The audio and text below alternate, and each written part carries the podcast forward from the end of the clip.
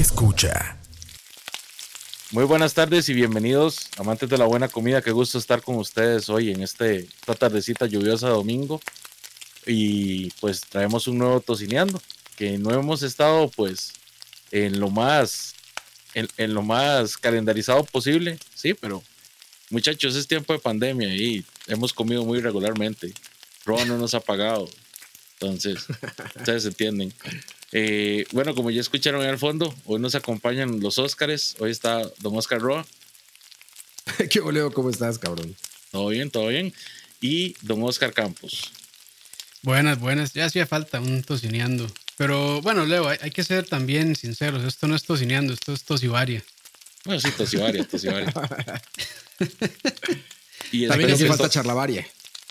Sí, Sí, también. hace falta chalabaria. Nada más que Roa Sí, sí, sigue sí. postergándolo y Pues, postergándolo. es que Roa, es que Roa ya se puso muy diva. O sea, ya, Sí. ya, era, ya con, con cuatro era suficiente. Ahora ya se agregó otra diva más. Yo siento Es el que es valor que de la fama. se ha perdido un balance en la fuerza, porque como ya Coto se fue para Turrialba, entonces el espíritu de Diva se está, se está posicionando en Roa. Sí, sí, sí. sí, exactamente. Alguien tenía que ser la diva. Qué Exactamente. duro. O sea, alguien tenía que entrarle a eso. Pero bueno, Pero bueno, qué, qué dicha que Roa se dignó. gra- gracias, Roa. De hecho, em, tenemos como tres meses planeando este, este Sí, episodio, hecho, sí. ¿verdad? Que les digo, yo no fui el que lo canceló. Yo no Mm. fui. Solo te digo. Pero eso. después, después rogamos para, para rehacerlo. Bueno, para regrabar. No, bueno, regrabar no para hacerlo, pues. Sí, ya, ya no ya me podía, no honestamente. Qué madre. Bueno, yo, hoy vamos a hablar de un tema eh, que no es tema, sino es temón. Hoy vamos Es a más- hablar de salsas tradicionales mexicanas. Uf. Y para eso, pues obviamente tenemos al catedrático don Oscar Roa y a Campos, que ha sido un entusiasta del tema en, en la gira de, del gallo que hizo allá en... en Sí, pero La tierra no, del yo no fui, yo no fui a aprender, yo fui nada más a comer. eso. bueno, muchachos, ¿por dónde comenzamos entonces en este vasto tema? Güey, mira, yo creo que deberíamos de empezar por decir que. eh, Que no bueno, sabemos nada. No, más allá, que- más allá que eso, a ver, eh, las salsas están ahí en todos los alimentos, ¿no? En todos, todos, todos, todos, absolutamente todos los alimentos. Y nacen como la, como la manera de ocultar malos sabores para los malos ingredientes. O sea, ese es la, como la, el uso primordial por el que, por ejemplo, la cocina francesa, que pues, siempre se ha, ha quedado ahí como el primer lugar, digamos, ¿no? Siempre cualquier chef serio que conozcan les va a decir que en algún momento de su vida fue a Francia o estudió eh, cocina francesa, ¿no? Todas las técnicas que conocemos actualmente, o la gran mayoría de técnicas, tienen su base en la, en la cocina francesa, sobre todo las técnicas de alta cocina, ¿no? Eh, Ya en el otro serán otras cosas. Pero bueno, las salsas, es interesante eso, güey, que las salsas son realmente como una especie de parche para alimentos en mal estado o, o- o malos ingredientes o cosas para que no- no- disfrazar, disfrazar el sabor. Sí, exactamente. Ahí, ahí es donde nacen, ¿no? Todas las salsas. Y el segundo uso eh, normal, digamos, o común, es darles eh, esta textura o esta humedad a los alimentos que, que no la suelen tener por sí mismos muchos ingredientes, ¿no? Muchos ingredientes muy secos se les coloca a- alguna especie de salsa, de roux, de algún tipo de líquido eh, semi-espeso para, para crear esa mordida que nos gusta mucho a todos, ¿no? Esa mordida como suave, como caldosa, que muchos alimentos no tienen. Por ejemplo, muchas carnes, ¿no? Y sobre todo por lo que decíamos, carnes en mal estado o carnes que se tenían que deshidratar y poner la sal para mantenerse a través del tiempo, ¿no? Que es algo muy común en la cocina, por ejemplo, el jamón serrano, este, un montón Sí. de, de Ah, carnes. to- eh, todas, secas, las, ¿no? todas las carnes curadas y secas básicamente eran para preservarlas. Exacto, y las Porque salsas no había- como ese resultado. No De había hecho, yo siento refrigeración. que, que la salsa que más ejemplifica eso es pues, de la salsa de tomate, el ketchup. Eh, y básicamente para eso fue que se hizo, para disimular el mal sabor de las carnes que en ese tiempo habían en América. Que, pues de ahí, eh, América es América, ¿verdad? Eh, y con América, perdón, me estoy refiriendo como mal latinoamericano Estados Unidos. a Estados Unidos solamente. Porque, o sea, si vamos a empezar a hablar de, de- de temas de, de salsas propias, hoy en día, para mí, hay salsas que brillan más inclusive que los platos que están, que están aderezando. Y la comida mexicana es un fiel ejemplo de eso. O sea, la comida mexicana para mí no viene a, disimular ningún mal sabor o ningún sabor pobre de ningún, de ningún ingrediente, sino más bien viene a hacer brillar muchos platos, más bien. O sea, para mí es un, una parte súper importante de la cocina actual y la mexicana o, por ejemplo, la peruana también me parece que son fieles testigas de eso. Testigas. Testigos. yo, yo, no, yo no recuerdo un plato eh, que me comiera ya que no tuviera salsa. Sí. Sí, es un cuento básico y les digo, eh, ahí particularmente en México, pues pasa lo que muchos países asiáticos, donde la salsa también es la manera de agregar picante o picor a los alimentos, ¿no? El famoso término spicy de los gringos, mal utilizado, pero es eso, es para agregar picante en México y en Asia. Siempre, regularmente, casi siempre que vas a poner en comida asiática o en comida mexicana, ah, como decías, algunos sudamericanos como Bolivia, Perú, otros países que también tienen aquí, eh, casi siempre que te ofrece una salsa, tienes que dar por hecho que es picante en algún nivel, ¿no? ¿Sabes? Puede ser muy poco picante o puede ser nada más como este que le llaman el aftertaste o el kick, que le dicen eh, en términos de comida, ¿no? Que es como ese el golpecito de, picante que deja en la parte central de la lengua, ¿no? Eh, el, comer picante. Y ya de eso se va hasta realmente hacer las cosas muy picantes, como en Asia, ¿no? En Asia, en Afganistán, donde realmente hacen unas salsas que dices, güey, esto ya es brutal, ¿no? Sí, el Ghost Pepper, el famoso Ghost Pepper y todo eso, ¿no? Dicen que los soldados, por ejemplo, eh, que están en, o que estuvieron o están en este momento en Afganistán, empezaron a, a crear eh, eh, alimentos muy picosos a base de los chiles de allá, que ahora en Estados Unidos son populares esas salsas, ¿no? El Ghost Pepper es un ejemplo de eso. De cómo, se trajeron esa, costumbre a, Estados Unidos y ahora hay gente que come picante allá gracias a, haber estado en Asia en el ejército o en, o en, este, o en Afganistán, que son muy cabrones, créanme. ¿eh? O sea, si creen que el chile de México o los picantes mexicanos son fuertes, los de Afganistán y todo eso están, pero gruesísimos. Yo solo, sé, yo solo he podido probar en Estados Unidos esas, salsas. Y son salsas que en serio nada más es como el daño a la lengua. Ya ni te deja saber nada, güey. Ya ni saben a nada, güey. Ya nada más sientes el daño ahí. que para mí este punto ya no tiene mucha gracia realmente. Pues ya le quitas demasiado el sabor a los alimentos, ¿no? Ya nada más pareciera que es como el hecho. Y aparte, por ejemplo, el picante siempre ha tenido esta... Eh, todos los elementos picantes generan el estímulo de apetito en el cuerpo. Entonces, enchilarte un poquito te va a dar más hambre. Siempre es como, es como el efecto, es como el side effect, ¿no? De, de, de, las salsas. Y, y eso se, ha visto eh, en todo el tiempo, ¿no? Las salsas italianas, por ejemplo, famosas por, por, por, su, por su tomate y su orégano, ¿no? Por la albahaca, por otros sabores, que ahí creo que es exactamente el contrario. Es para refrescar el, el aftertaste o el sabor de, de, los alimentos, ¿no? Ahí es para dar este, este, como, este golpe fresco a la boca. cuando agarras una, una focaccia, una pizza, cualquier cosa de esas. Eh, es, italianas, ¿verdad? No las gringas, creo que son otra cosa, son un invento diferente, pero como te sirven realmente una pizza italiana, pues la salsa es muy fresca. O sea, el golpe que te deja dar eso, eh, eh, la acidez del tomate, ¿no? Y la frescura de estas hierbas que utilizan de la albahaca y todo esto, del orégano fresco o también seco, te deja ese sabor. De hecho, muchas veces ni lo ni, ni, ni cocinan el tomate, nada más lo muelen y lo quieren así. Sí, con sal y pimienta. Claro, las recetas italianas, eh, digamos, más rústicas, solamente es moler ese tipo de, tomate que tienen ellos en el sur de Italia, que es este larguito, que aquí se llama saladet. Eh, no el rojo este redondo, sino uno, uno saladito cortito, que es un poquito más ácido y muy jugoso. Pareció al pera. Exactamente, es muy parecido al pera. Que el pera me parece que es, que, es suramericano, no estoy seguro, pero bueno, es como parecido a ese. Y ese, ese tomate, lo único que hacen nada más es buscarle un punto de acidez correcto, como les gusta a los italianos. Y los pueden conseguir, ¿eh? Yo en supermercados de aquí he comprado estas latas así grandotas de aluminio, ya saben. Que trae, ajá, trae, trae, los tomates conservados italianos ahí y nada más lo sacas y lo mueles tal cual con pistilo o con una cuchara o con estos para hacer puré de papa, todo eso. Los mueles, un poquito de, aceite de oliva, pimienta y sal y te queda una salsa italiana riquísima. Increíble. Porque el chiste es el sabor de ese tomate, ¿no? Que tengo que es muy fresco. Pero bueno, para no hacerlo, para no hacerlo cuento por ahí, y todo esto lo sé no porque lo haya estudiado. ¿eh? Me he documentado con el paso del tiempo porque me encantó la cocina. Hace como nueve años que llegué a Costa Rica, empecé a cocinar porque no encontraba comida mexicana. Por necesidad. Y desde ahí, sí, exactamente. Y a, desde ahí ya, muchos nos pasa, a muchos nos pasa.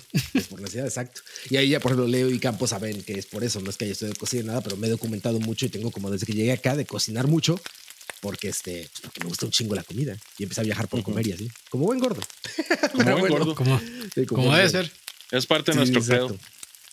Sí, sí, exactamente. Y justo en un libro que compré en México de, de recetas mexicanas, encontré el camino a las salsas, digamos, así como que me guió, guió mi existencia a decir lo que te vas a dedicar.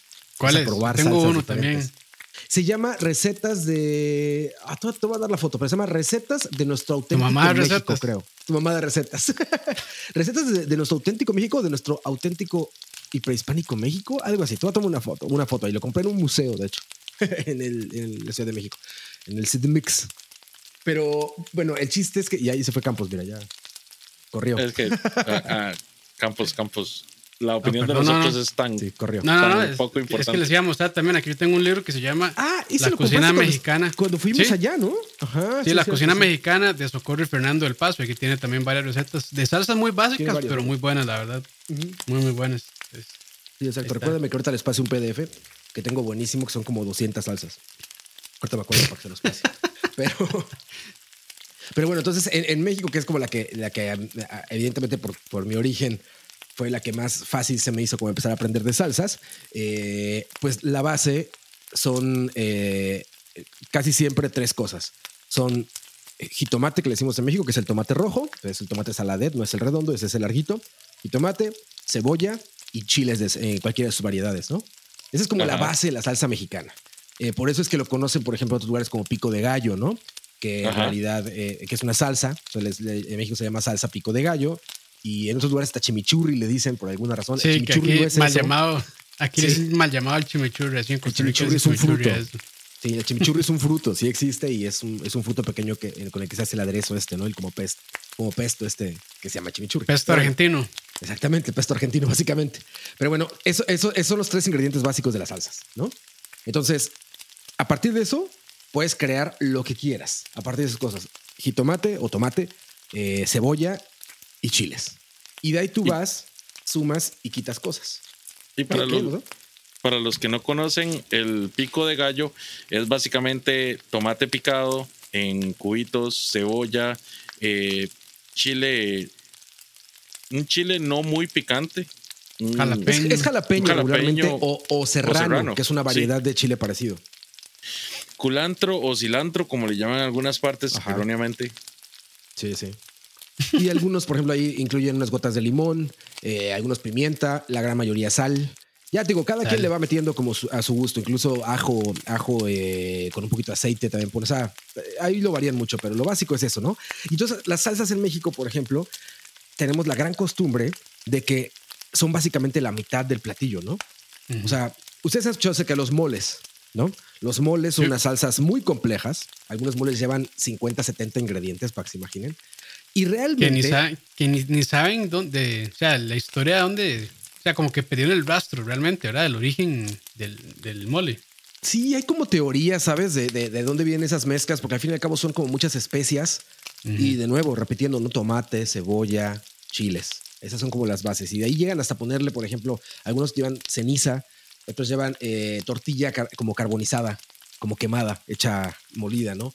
Este maní, eh, plátano, plátano, sí, plátano macho que le llaman aquí maduro, también quemado y también en crudo, lleva este, galletas exactamente, lleva harina, o sea, lleva, lleva cientos de cosas. Entonces lo interesante que tiene la comida mexicana acerca con las salsas, que la salsa es, eh, la salsa, en el resto del mundo la salsa es un acompañamiento, ¿no?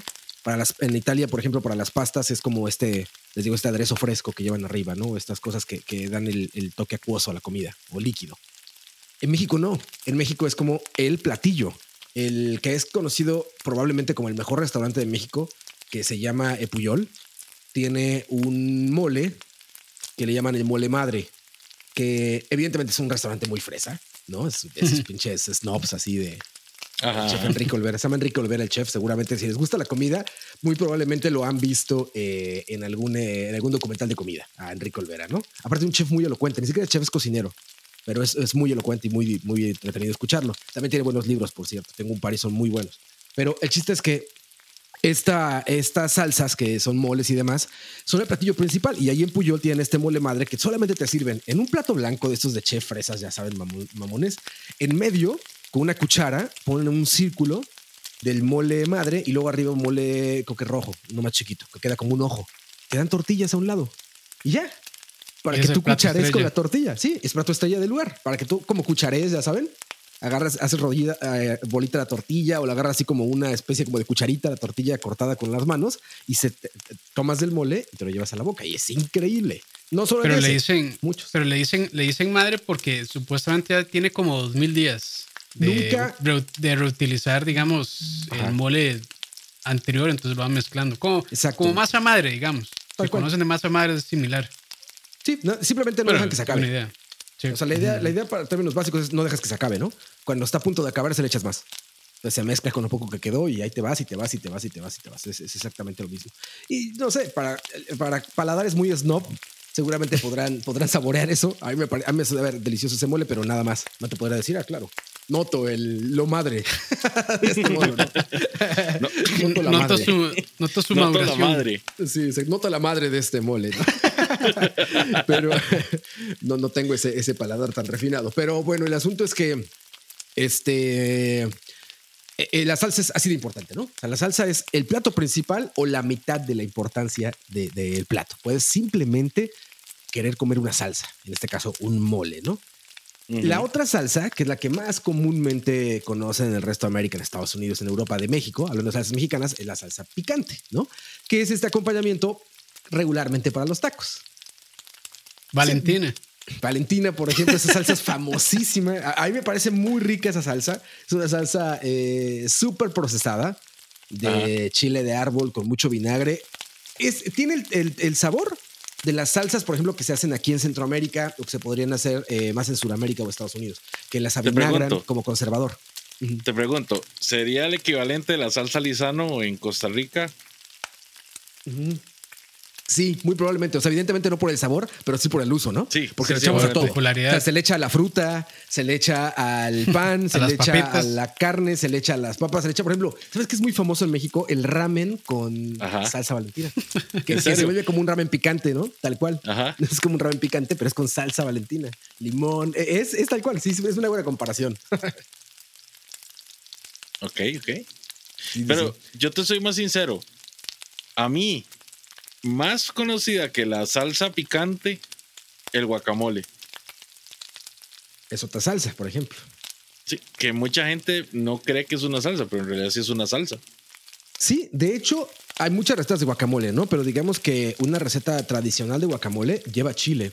O sea, es el guacamole hecho con sal, pimienta, un poco de limón y rodajas de un, de un chile que le llamamos serrano, que también es conocido como el chile de árbol verde que es un chile delgadito, un chile delgadito así, este, eh, chiquito, pero es bastante picoso. Delicioso. Y se sacan rodajas y se le echan al guacamole y queda una salsa exquisita, ¿no? ¿Esas son las eh, rajas o no? No, la raja está hecha regularmente de chiles en conserva. Mm. Eh, por ejemplo, en este caso jalapeño, que son los que más conocen todos, las, que utilizan para los nachos que es un chile en vinagre con cebolla, con este, eh, algún le pone un poquito de azúcar, eh, zanahorias, ¿sabes? En conserva tal cual, como se hacen las conservas tradicionales, y eso le agarra ese sabor que, a, todos nos gustan los nachos, estos de rodajas, ¿no? Pero, pero ese es, ese es más bien como el, como el, o sea, esa sí diríamos que no es como salsa, ese es el chile tal cual, ¿no? O sea, la estrella de, de esas cosas es el chile y jalapeño. En las salsas yo diría que lo que tienen por, por, como para identificarlas es que justamente son la mezcla de varias cosas, ¿no? O donde no es más importante uno que otro, sino es como la mezcla de todo. En cambio, es como dice Campos, o sea, por ejemplo, hay como habaneros en conserva, pero es el puro habanero, ¿sabes? No es como una salsa de habanero, sino son habaneros con en, vinagre. Habanero en vinagre. Exacto, sí, sí, sí. Pero bueno, entonces con las salsas estas mexicanas les digo está el, el uso del picante, ¿no? Del chile. Y al ver una variedad tan inmensa de chiles en México, pues te sale una variedad de salsas, pero inmensas. Y lo curioso es que en la gastronomía mexicana nos hemos encargado de hacer como que una salsa sea la indicada para ese platillo, ¿no? O sea, tú puedes buscar salsas para pescado, salsas para res, salsas para cerdo, salsas para vegetales, salsas para casi casi como, como maridaje. Pues es que es la mitad del platillo, te digo. O sea, la gente que lo escucha en México sabrá decir lo que a veces vas a una taquería porque quieres probar la salsa. ¿Sabes? La carne se vuelve un poco el pretexto. Sí, la carne es un poco el pretexto, lo que, lo que mueres por probar y lo que te. Y aparte lo que hace la diferencia, ¿no? En las taquerías, por ejemplo. muchas taquerías son muy famosas por su salsa. Porque las carnes, pues, a veces, por ejemplo, es carne asada. ¿Saben? a lo que le decimos en México carne asada es esta carne sobre el grill que pues básicamente es carne al carbón, nada más, ¿no? Sal, pimienta o nada más. Cortes delgaditos, que van siempre, casi siempre bien cocidos, ¿no? Esa es la carne asada, o sea, va full done o well done. Y este, son delgaditos. Y por eso pones en el taco, ¿no?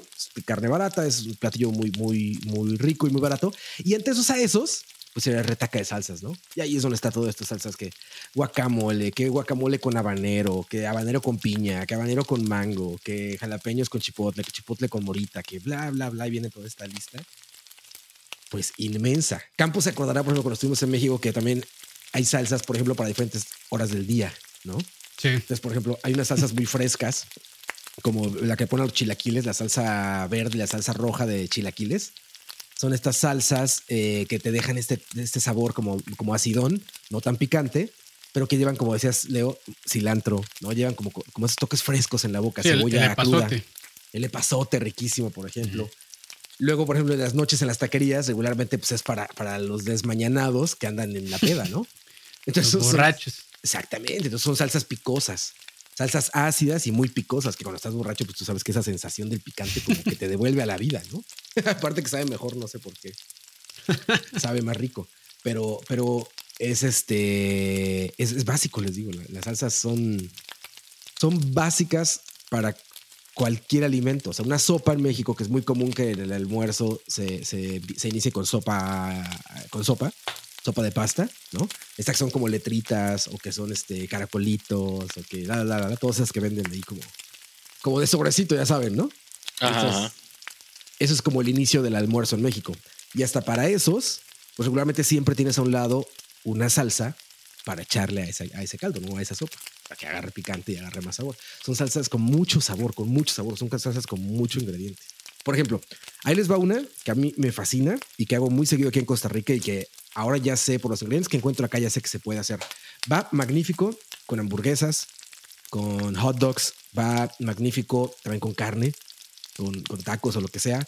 Va magnífico con, con, quesadillas, por ejemplo. ¿Ustedes ubican aquí lo que le dicen sincronizadas en México? Sí.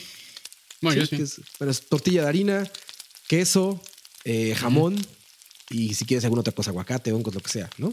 Todo, en, todo en sartén. tapado. Tapado como una pizza con tapa y pues con dos tortillas. ¿eh? Con dos tortillas. como la pizza, mexicana de Taco Quesadillas. Sí, exacto, es una quesadilla, nada más que dicen sincronizada en México porque lleva más que queso, ¿no? O sea, tú pides una quesadilla y solo es queso, pides sincronizada y ya le ponen hasta carne de hamburguesa a veces en algunos de esos como carritos de la calle, ¿no? De estos puestos de comida de callejeros. Pides sincronizada y lleva hasta carne de hamburguesa adentro como en pedacitos. Pero bueno.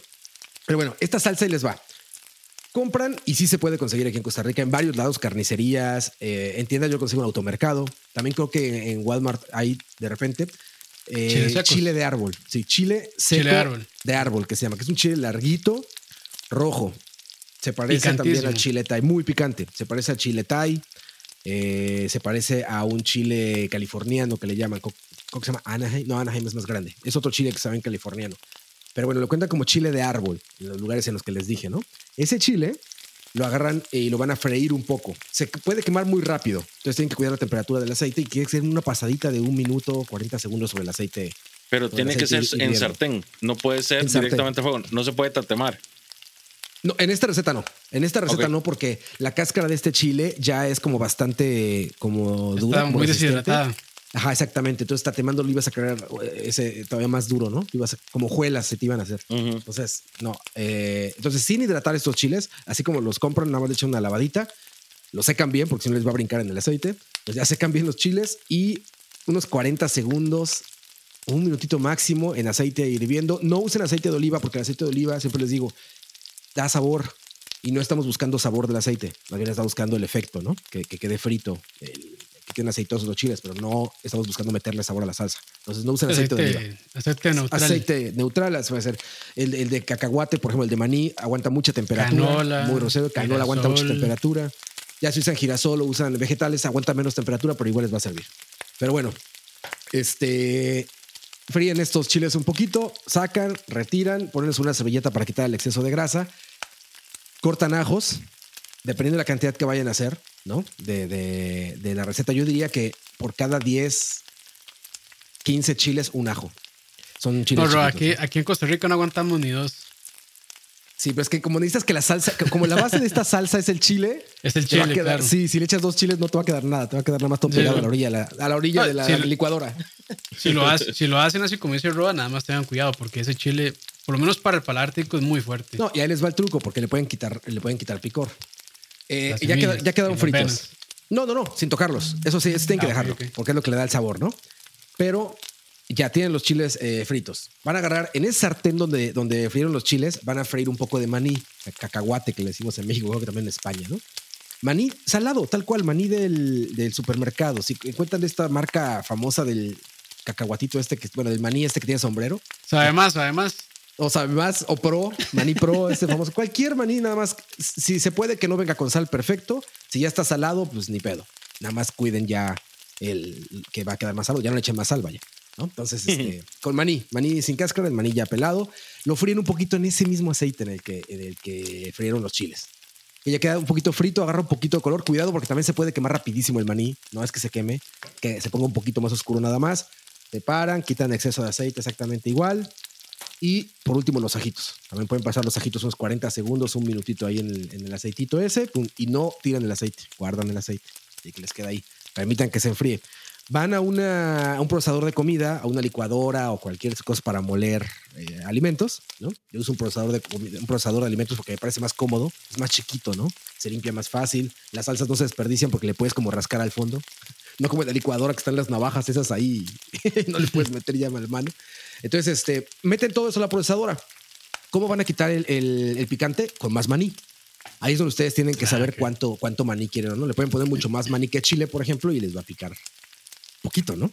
Entonces, este, toman el, eh, todo, ah, recuerden, era el ajo, los chiles, el maní y le van incorporando el aceite arriba. Suavecito, le van poniendo el aceite. Cuando se los vaya pidiendo. Es para ir viendo que, vaya, que se vaya mezclando, porque el maní es ultra seco. Y el chile también como estaba, estaba seco, ¿no? por eso necesitas aceite. Y si les falta aceite, porque en el sartén había poquito, pueden incluirle de nuevo del mismo aceite, pero en crudo. es importante, sin saturarlo, o sin cocinarlo del aceite crudo, le van poniendo una técnica que se llama de, hilo, ¿no? Que es irle soltando poquito a poquito el aceite nada más donde se está licuando el alimento para que se vaya haciendo como pastoso, para que tenga consistencia de salsa. Es una, es una salsa de aceite esta. Es bastante aceitosa porque aparte el maní tiene muchísimo aceite también, ¿no? Entonces, eh, te queda una salsa como muy espesa, con mucho sabor a maní y con el aftertaste del, del chile este, ¿no? Es riquísima. Si ya estaba salado el maní, pruébenla así. Si le falta, le echan un poquito más de sal. Si no estaba salado, sí van a necesitar sal. No le echen pimienta y nada de eso porque ya los chiles ya le ponen bastante bastante spice, ¿no? Bastante ese sabor de especias y demás. Y, es, es como más espesita esta, ¿verdad? Es bastante espesa. Es bastante espesa. Sí, sí, sí. Eh, em, me imagino que emulsiona con el, con, aceite. Exactamente. Mm. Sí, es bastante, bastante espesa. No se pasen de aceite también porque es muy pesada, ¿no? Yo soy muy fan. Yo desde unos, desde unos años para acá soy muy fan de la comida que te trata bien, cabrón. ¿Sabes? ¿Sabes esa comida que terminas de comer y aunque hayas comido mucho, dices, güey, me siento bien.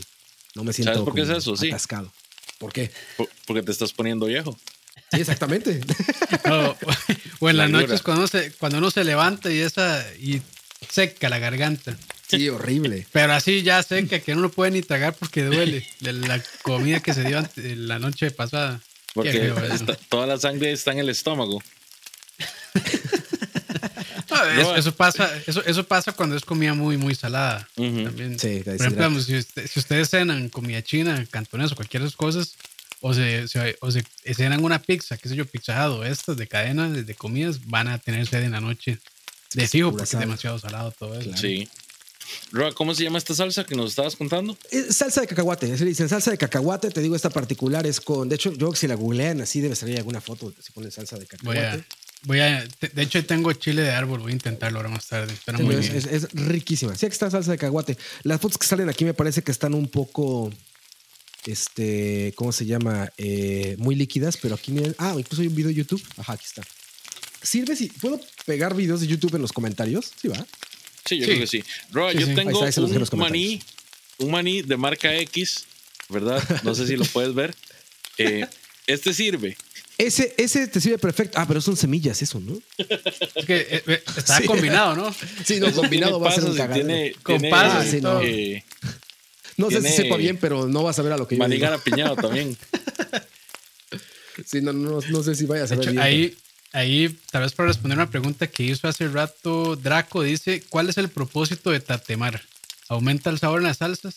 Ah, claro, sí, ese es otro tipo de Es un salsas tema. que ha puesto, ha puesto mucho de moda este, este güey de la capital.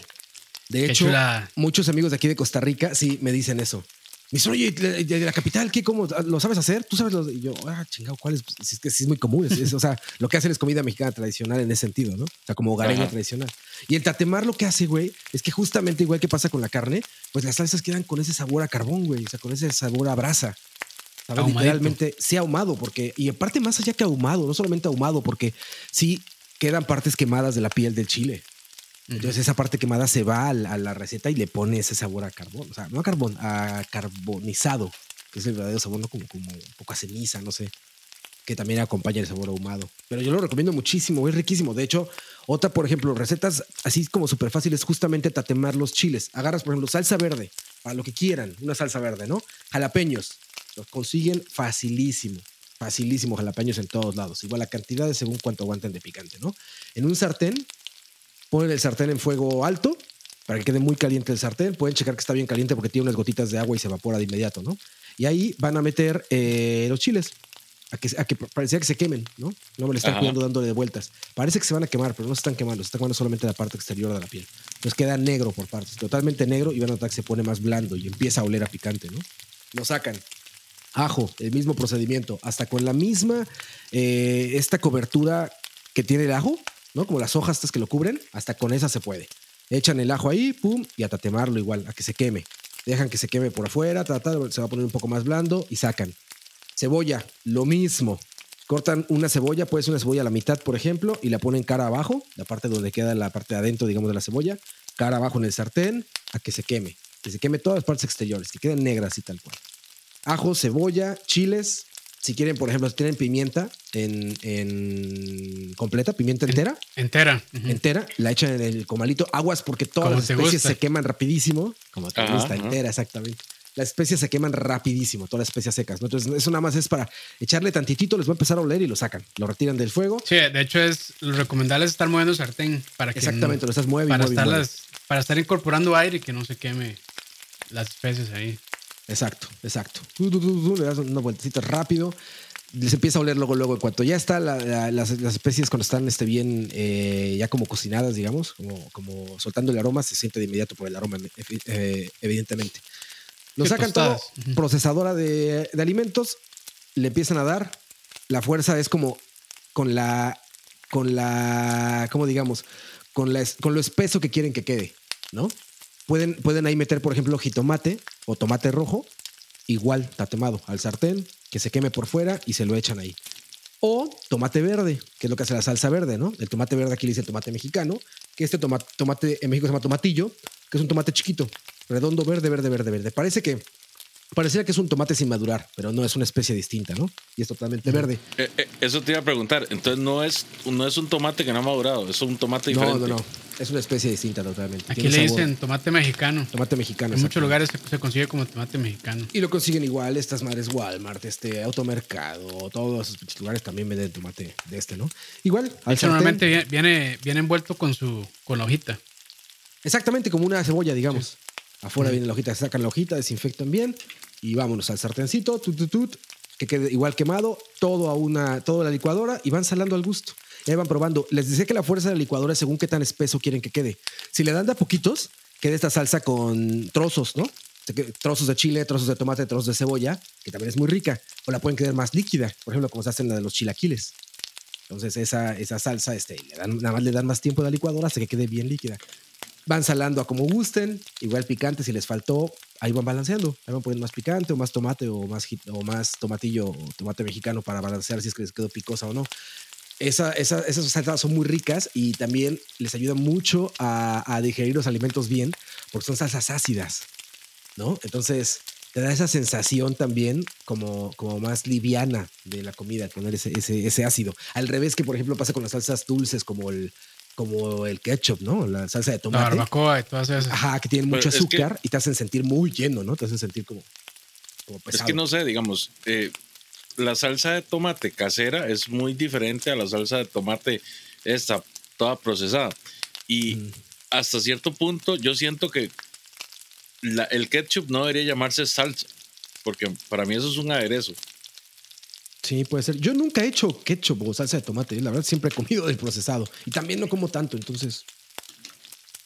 No, no, no sé la verdad que tanta diferencia tenga con hacer uno casera, una, una, una catsup casera. ¿Ustedes lo han hecho? No. Yo no.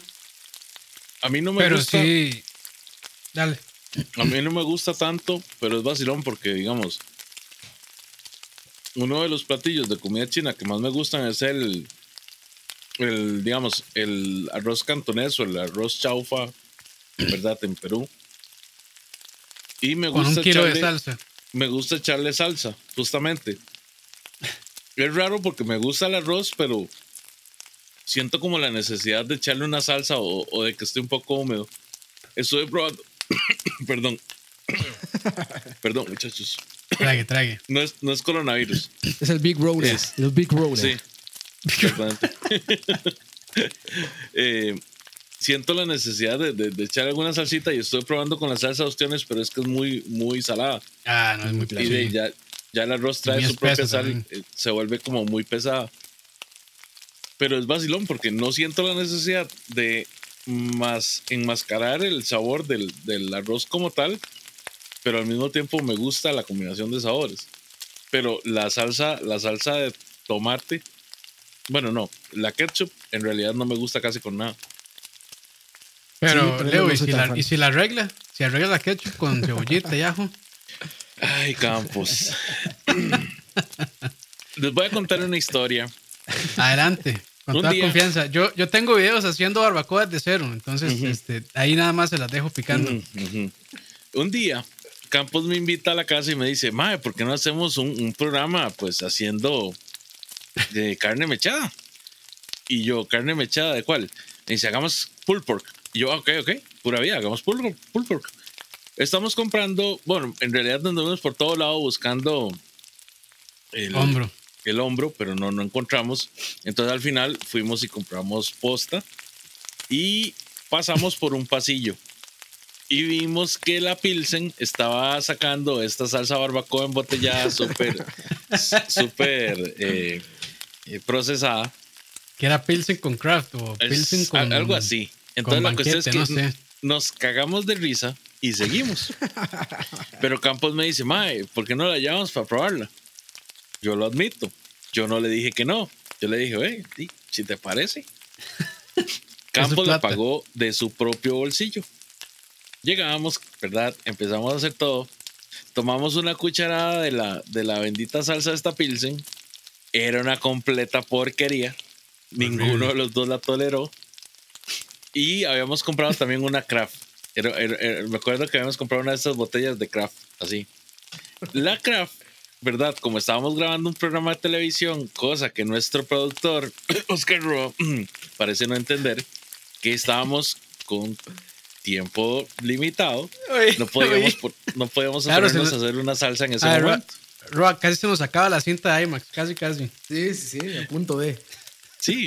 ¿Quién eres, eh, Netflix, Netflix fue muy claro en que tenemos que durar tanto, y, pero Roa no lo entendía.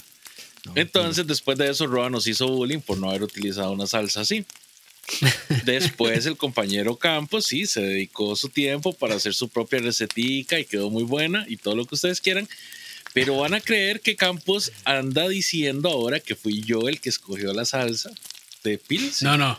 Yo no dije eso. Yo dije que Leo es bueno para arreglar salsas feas. Eso, eso fue todo lo que yo dije. Eso fue todo.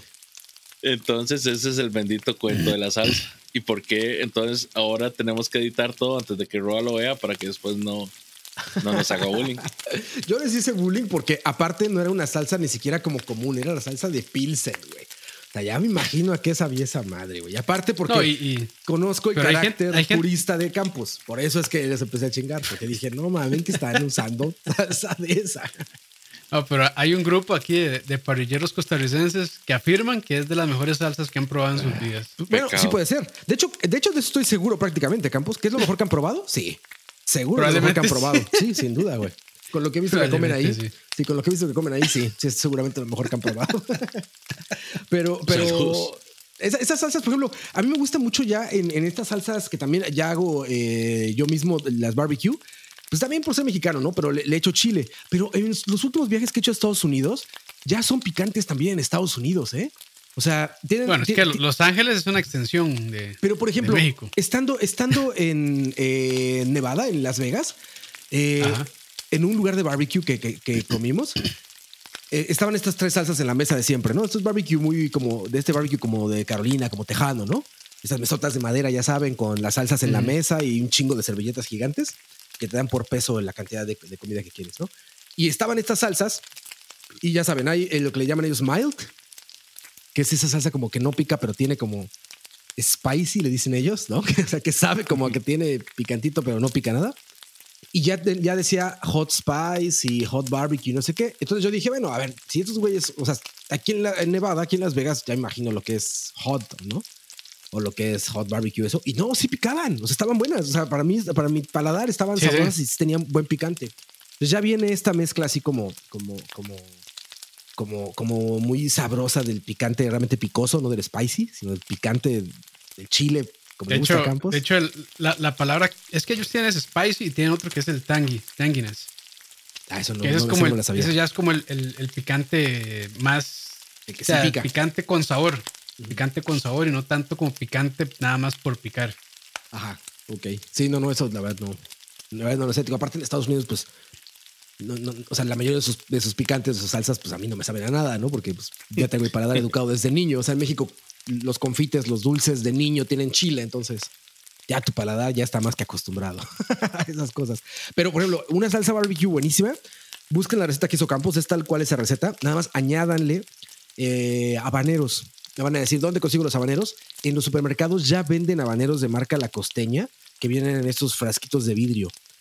Si les va bien, también de repente tienen unos de plástico, que son como estos que aplastas, como donde viene la salsa katsubu o la mostaza americana, como esos de plástico que se aplastan. Ya hay unos también de, esos me parece que son Herdes, otra marca de esas, la costeña, bueno, no sé, pero también son habaneros molidos y también es rica. Bueno, si le ponen a, la salsa barbecue, botellita azul, Ajá. Exacto, esa es. ¿San Clemente es o algo Clemente Jax, es Clemente Jax, tienes razón. Clemente, Jax se llama, que por cierto es de San Francisco, pero bueno.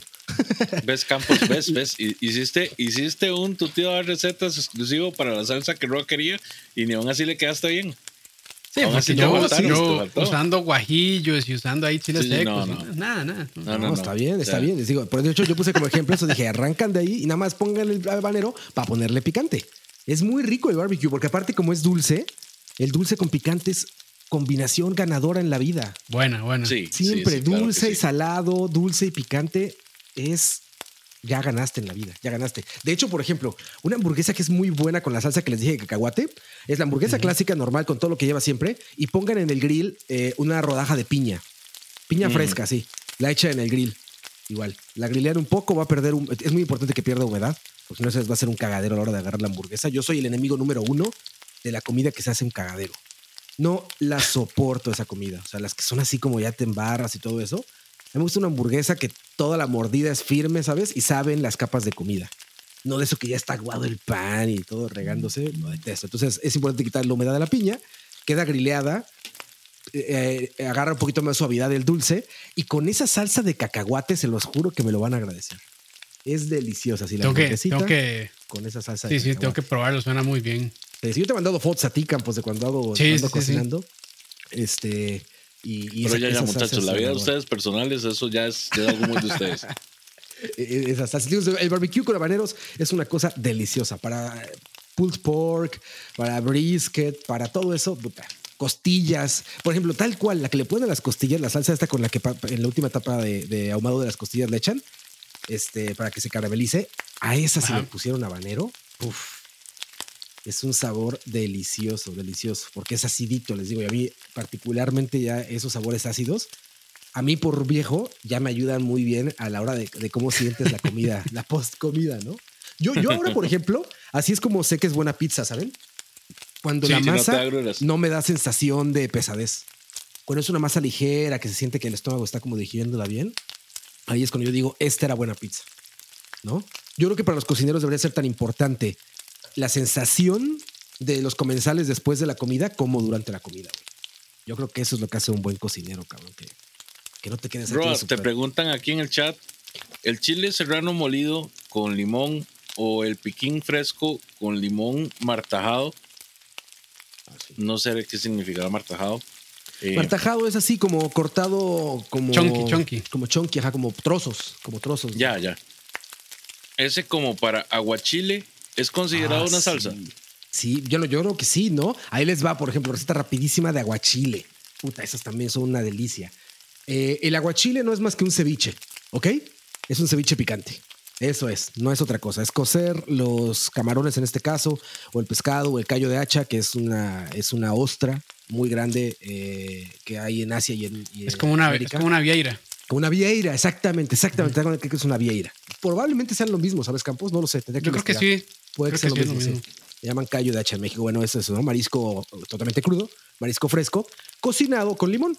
¿no? Que es básicamente esa técnica es el proceso del ceviche, no es otra cosa. Bueno, esto lo que van a hacer es que en un molcajete, el molcajete es, este, le decimos en México, a la piedra donde se pone el pistilo para, para moler, ¿no? El, este, el mortero. El mortero, exactamente. Exacto, mortero, molcajete, como quieran. Pero bueno, en esa parte donde mueles especias regularmente. Ahí van a agarrar ajo con sal, poquito de ajo, o sea, puede ser un diente de ajo y un poquito de sal. La sal va a ayudar a, tronar eh, bien la, una, una, pasta de ajo como fácilmente, ¿no? Y le tronan ahí un poquito. Van, ponen un poquito de limón y le siguen dando le siguen dando. Y ahí pueden escoger varios chiles para, para ir mezclando en esa, en esa, en el en el mortero, ¿no? Ahí, por ejemplo, el que decían ahí, pues chile jalapeño o chile serrano crudo, nada más bien desinfectado.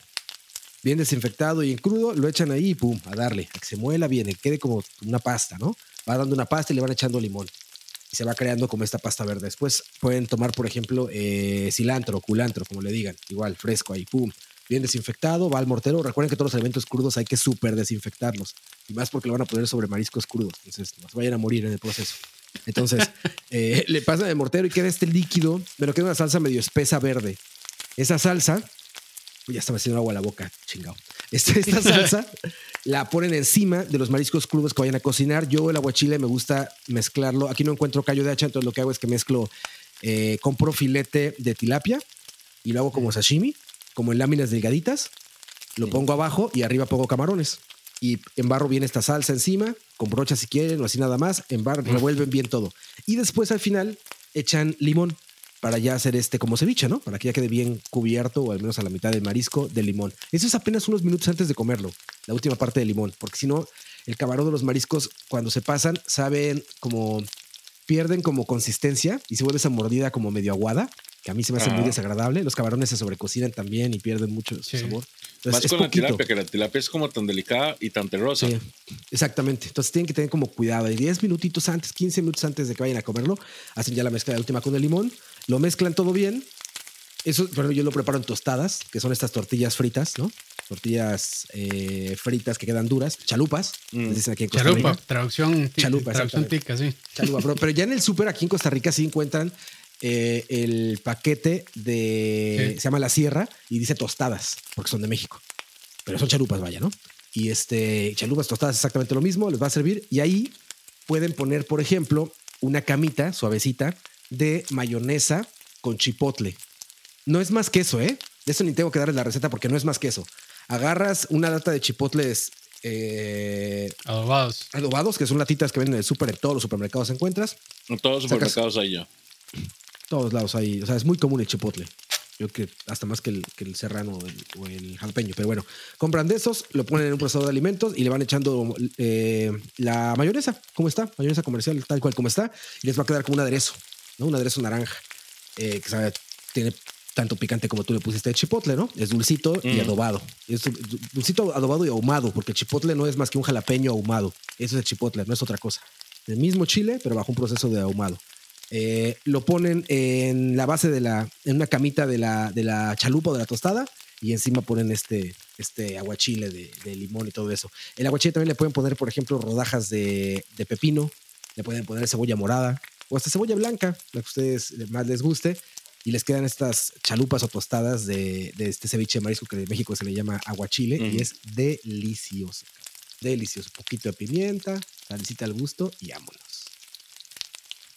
Me preguntan acá, vamos a ver, un buen pedazo de carne debería llevar salsa. Voy a dejar que ustedes dos respondan primero. Pues es que es todo como te guste, eh, güey. yo, nunca opinaría lo que yo me guste, ¿sabes? Lo que te guste a ti, cabrón, ¿no? si te gusta la salsa, pues ponle salsa, güey. Capos. Eh, yo, yo creo que, o sea, no es necesario realmente. Si la carne está bien condimentada, bien cocida, pues no es tan necesario. Pero para acompañarla, pues, pues sí, también para que, eh, tal vez, porque el sabor de la carne es muy pesado, creo yo.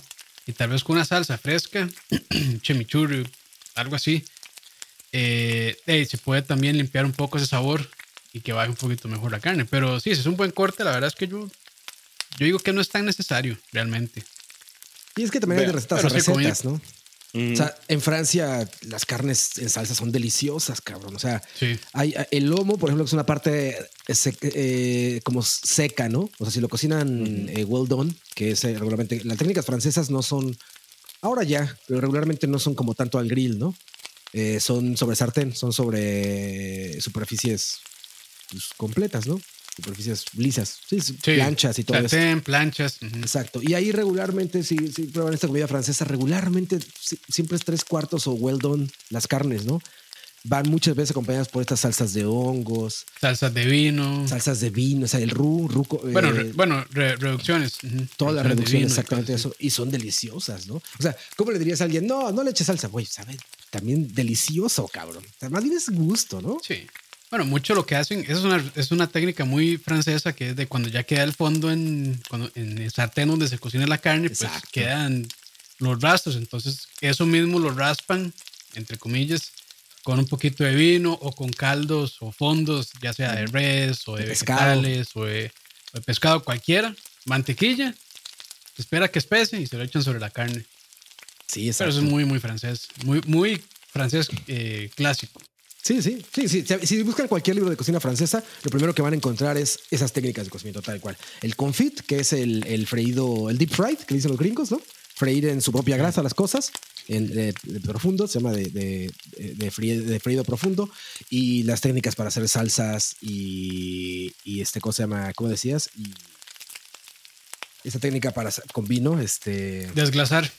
Eh, sí, pero lo dijiste Ah, reducciones. Ajá, reducciones de todo tipo, ¿no? O sea, esa es como la base. Y les digo, son la base de las salsas.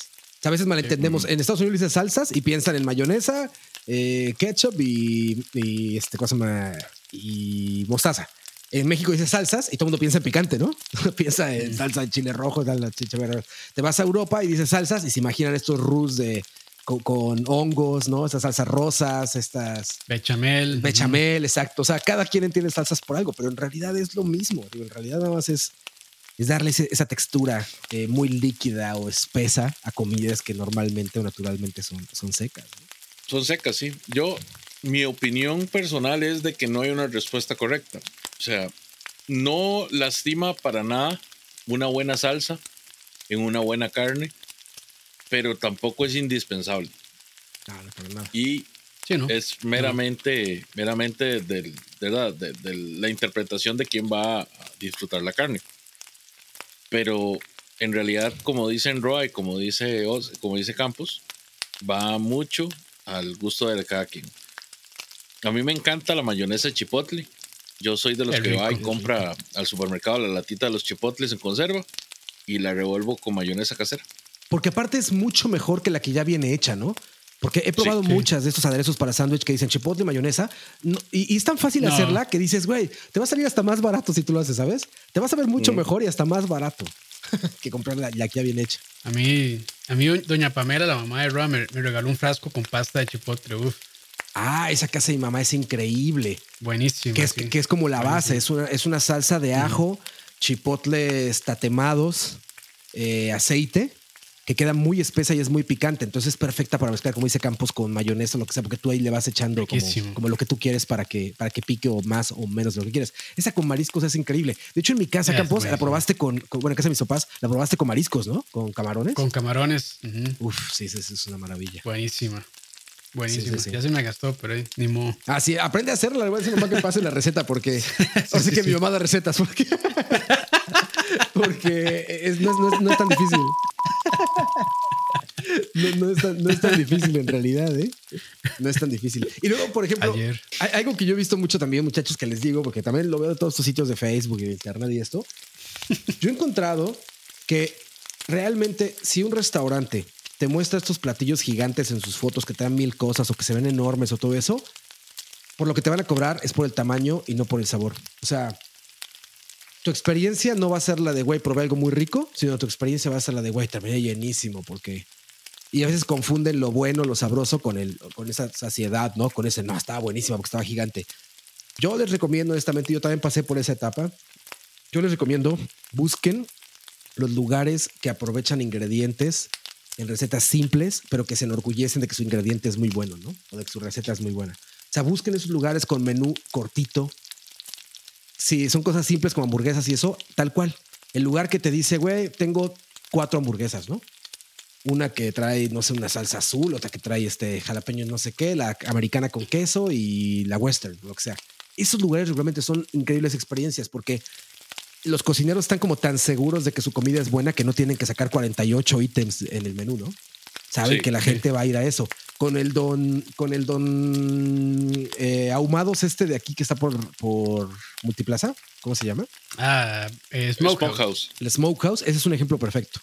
Ese güey cuando ves lo que está comiendo la gente y todo, te dice, güey, está bien chingón mi pollo ahumado, está bien chingón mi brisket cuando hay y está bien chingones mis costillas, ¿no? Pulled pork. Son cuatro cosas, digamos. Y ya sabes que vas a la segura, cabrón. Ya sabes que ese güey está muy clavado en su pedo. Ya que lo platicamos con él, nos dice así, utilizo guayabo y no sé qué, yo hago mi salsa, yo, ah, dices, claro, güey, tenía lógica. Y en cambio, estos lugares que ya te ofrecen como esas fotos en Facebook de que una hamburguesa que se ve que tiene como 10 capas de cosas, se está desbarrando todo, no están Hamburguesa con, hamburguesa con short rib. Ah, hamburguesa con short rib, que es donde no lo he probado, podría decir, pero realmente ya no están cuidando los ingredientes ya están mezclando de todo para cobrarte porque, por la cantidad y porque la foto se ve instagrameable, ¿no? Sí, no, no. De, hecho, o sea, de hecho yo, yo hice un, bueno, la, la, la, receta que está ahí de costillas que yo hice hace, no sé, como tres meses, yo normalmente no la cocino así. De hecho, no me gusta tanto, pero esa era más como competencia. De hecho, era lo que yo le decía a Rob. A mí ese, yo tengo un problema con las competencias de barbacoa actualmente porque es igual con las salsas. Ustedes ven las salsas y es una cosa, este, salsa tomate, mostaza, azúcar, ajo, un montón de rubs, un montón de cosas y le matan completamente el sabor a la carne.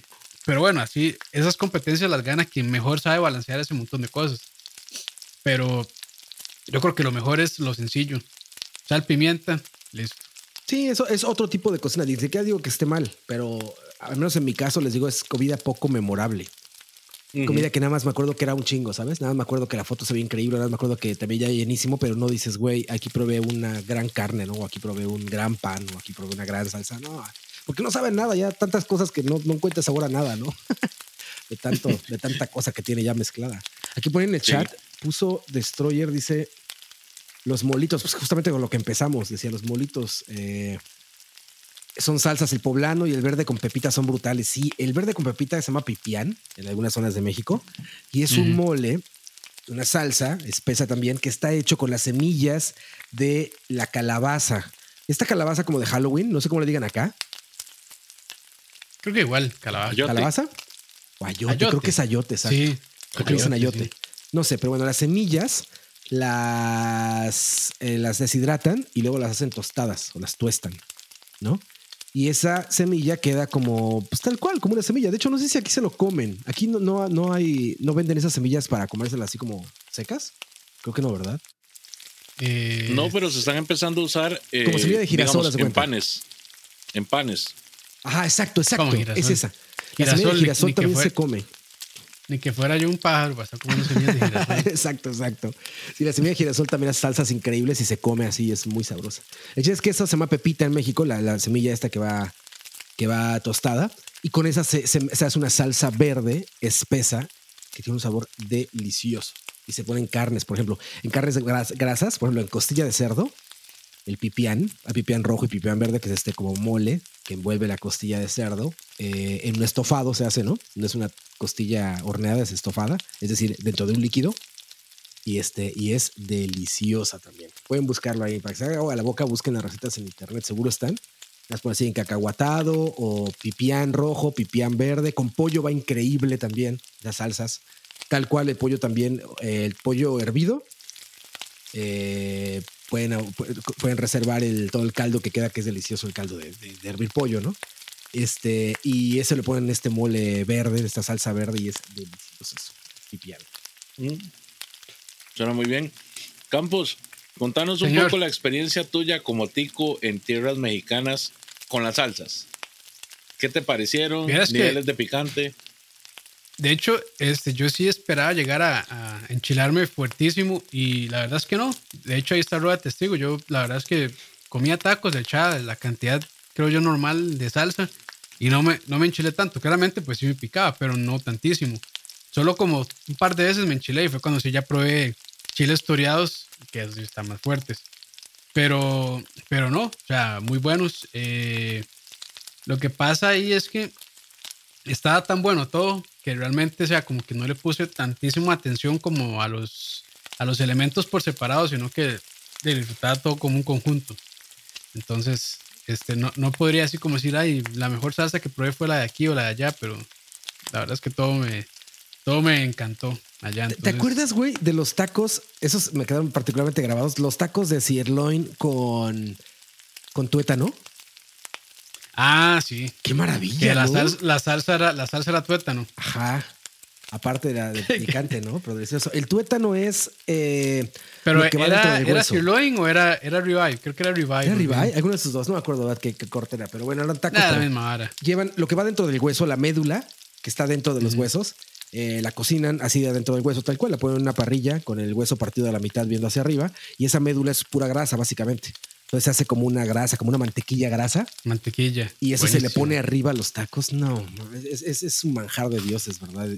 está buenísimo. Y he visto que lo venden acá, ¿eh? sobre todo he visto fotos de gente que, que, está preparando tuétanos y es delicioso, es una mantequilla eso es fácil de conseguir realmente. Sí, son huesos. Yo imagino que si van a cualquier carnicería se lo piden al carnicero y se los venden fácil, fácil. Y ni tan caro creo que esté tampoco. Pues es que ese hueso. Hay mucha gente que lo usa, muy lo usa de hecho para darle un poquito de sabor a la olla carne también. Exacto, exacto. Sí, sí, es, es, lo mismo exactamente. El tuétano del osobuco. Exactamente, exactamente es ah, eso. Es, ese hueso, que el, el osobuco es, el hueso, es el, el, fémur, ¿no? Es el hueso este más largo. El hueso más largo es eso. Delicioso. Por cierto, yo les tengo que contar que este que pronto van a verme fallando miserablemente con, con tacos al pastor. Difícil, güey. Esa madre es difícil como la chingada, güey. Yo podría pagar un masterclass de un taquero de pastor, ¿sabes? Lo pagaría así sin pensarlo. Que un taquero de pastor nos enseñe el secreto, güey, porque no he probado un solo buen taco de pastor eh, fuera de México, güey. Nunca. No sé qué pasa. Hay muchos buenos tacos de otras cosas, pero el de pastor no les queda, cabrón. No sé cuál es el secreto. Sí, no hay, no hay un buen taco de pastor, güey. No hay uno. O sea, siempre les digo, ¿sabe bien lo que probaron? Sí, puede que sepa bien, güey, pero no es un taco de pastor, güey. ¿Sabes? Sabe rico, sí, está eh, chido. Este amigo tuyo que tiene una, una, un food truck ahí en la Guásima. Ajá, sí, sí, no, no le queda. Ah, Peyoyo. No. No le queda el pastor, ni en guacamoles también, que ahí con Don Rafa soy amigo, excelente cocinero y todo, pero no les queda el pastor. La Delita también es mi amigo, el chef de ahí. No le queda el pastor. Eh, digo, imagínate qué tan triste es la situación del pastor, que el pastor más cercano que yo podría decir que parece pastor en Costa Rica es el farolito. Ese es el que más parece un pastor, pero está frío y la tortilla es mala y... el, eh, fogoncito eso. Fogoncito, perdón, el fogoncito. Fogoncito, sí. Fogoncito, sí. El fogoncito es el mejor. Muchachos, o sea, si aclaremos que digamos tanto la delita como eh, el de Don Rafa, ¿cómo es que se llama? Guacamoles. Guacamoles. Eh, el otro que mencionaste. Eh, de Peyoyo. Antes de Farolito. El de Peyoyo. Son muy buenos lugares de comida. Sí, son, muy ricos. Tienen muy buenos platos. Solo que para el refinado gusto de pastor de Roa, pues no llegan a las medidas. o más bien para el no refinado, güey. Porque el pastor es comida no refinada. El pastor es comida de calle, güey. Bueno, buen punto. Sí, te lo doy. no, No, es, no, es, no es como que uno llegue a los restaurantes finos de México lo que estén sirviendo es pastor. No, para nada. Campos, ¿qué tal la montañita de pastor del, de cómo se llama? De huequito. De, huequito.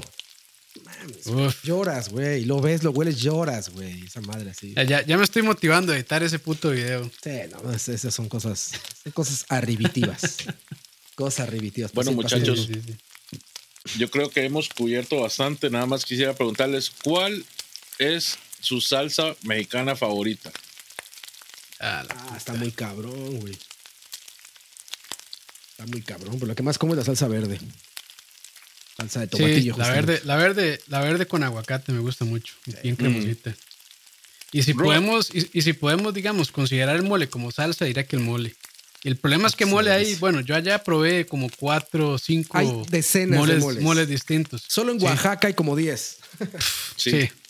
Entonces, sí, yo probé como cinco y el que más me gustó, ese que creo que el que es que ¿cuál era? Era como anaranjado, pero no recuerdo exactamente. no sé si era el mole de olla o no, o el pues es que estoy entre muchos. El negro también me gustó mucho. Mole negro es delicioso. Pero mole poblano. Mole poblano también. Es que puta. Güey, ¿te acuerdas de la salsa de la salsa negra que tenía la pasta de Oaxaca, California?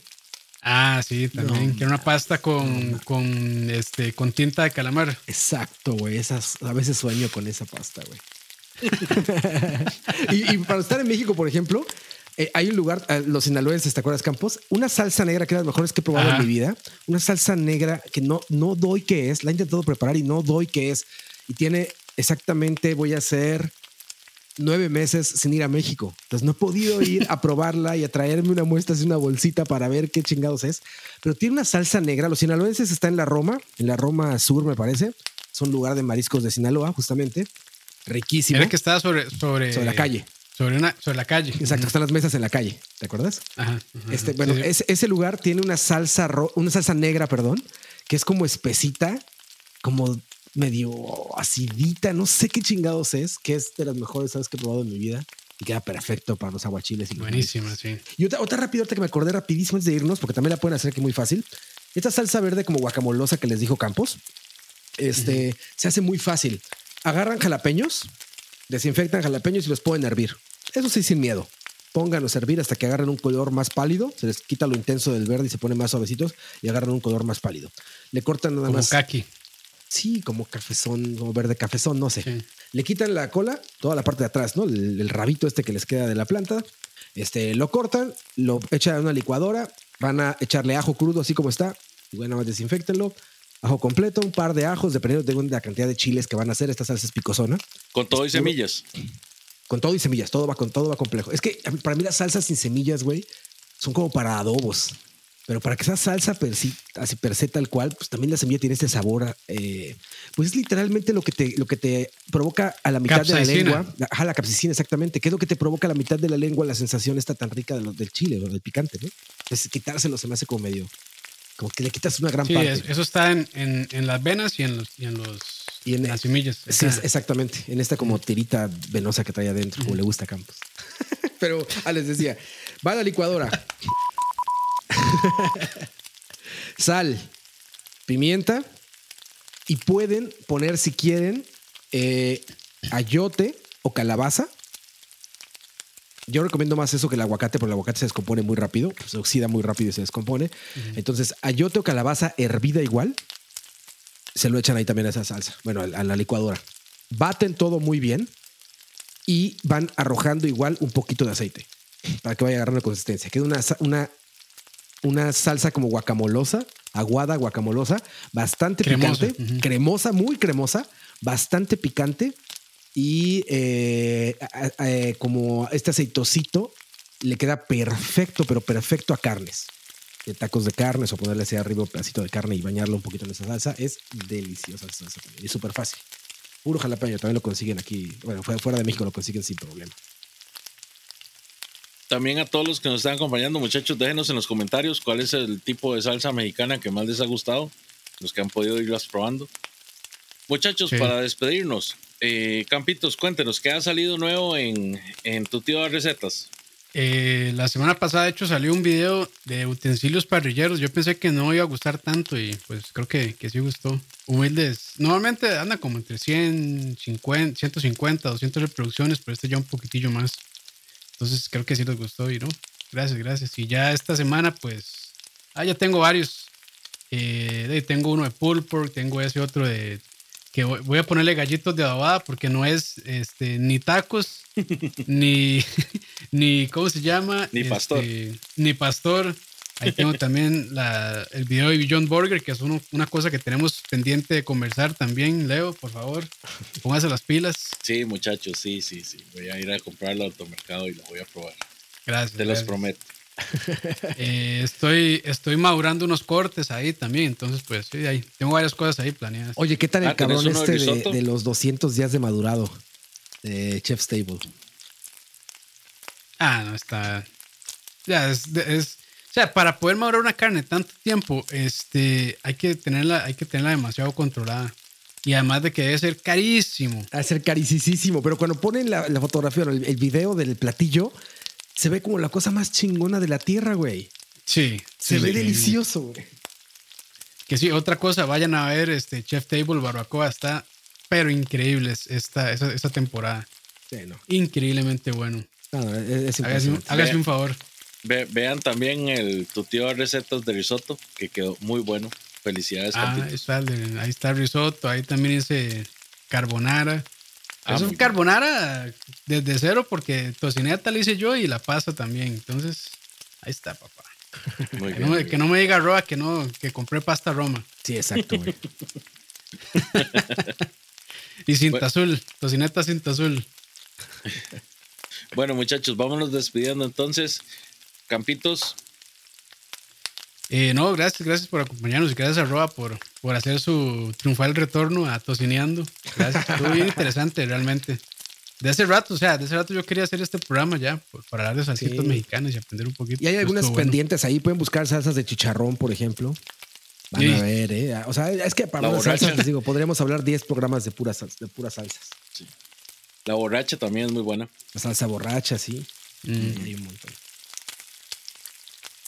Super Roa. Muchas gracias por acompañarnos. ustedes. A ustedes, a ustedes. Acuérdense que ahí, si nos siguen por los videojuegos, también acabamos de subir video de, de Central ah, Gaming. No, no, pero aquí venimos a hablar de comida. A nadie le importan los videojuegos. esa, industria ya murió, ya murió. Y antes de irnos eh, rápidamente, saludos a los Patreons, Giancarlo Retana, Christopher Araya, José Alvarado, Lobo, Diego Rey, Andrés Alvarado, la NFM, José Chacón, José Eduardo, Ulloa, Tao 2310, JVL, José Alfaro, Jorge Estuar Pérez, Emanuel Sánchez, Kevin Pacheco, Jason González, Moya, Anónimo Magdinero y André. Muchas gracias a todos ustedes. Muchas gracias a todos ustedes. Que, perdón, yo sé que hemos estado pues poco productivos, pero son tiempos complicados. Aquí dice Rolando Sanabria, han estado tirando buen contenido. ¿Eh? ¿Cuál? Al revés. Bueno, ahí poco a poco. poco a poco vamos retomando. Es que no, sí, sí, digamos, a pesar de que estamos en casa mucho y todo, pero no deja de ser complicado realmente. Sí, pues es un pedo. Sí, sí, sí. Muchas gracias a todos ustedes que nos acompañaron hoy. Pasen un feliz domingo. Eh, que tengan una muy buena semana próxima. Y recuerden, muchachos, como Enrico, cuídense, no anden haciendo loco en la calle. Y tanto que puedan, apoyen al productor nacional porque ocupamos levantar esta economía. Hasta luego y muchas gracias. Buen provecho.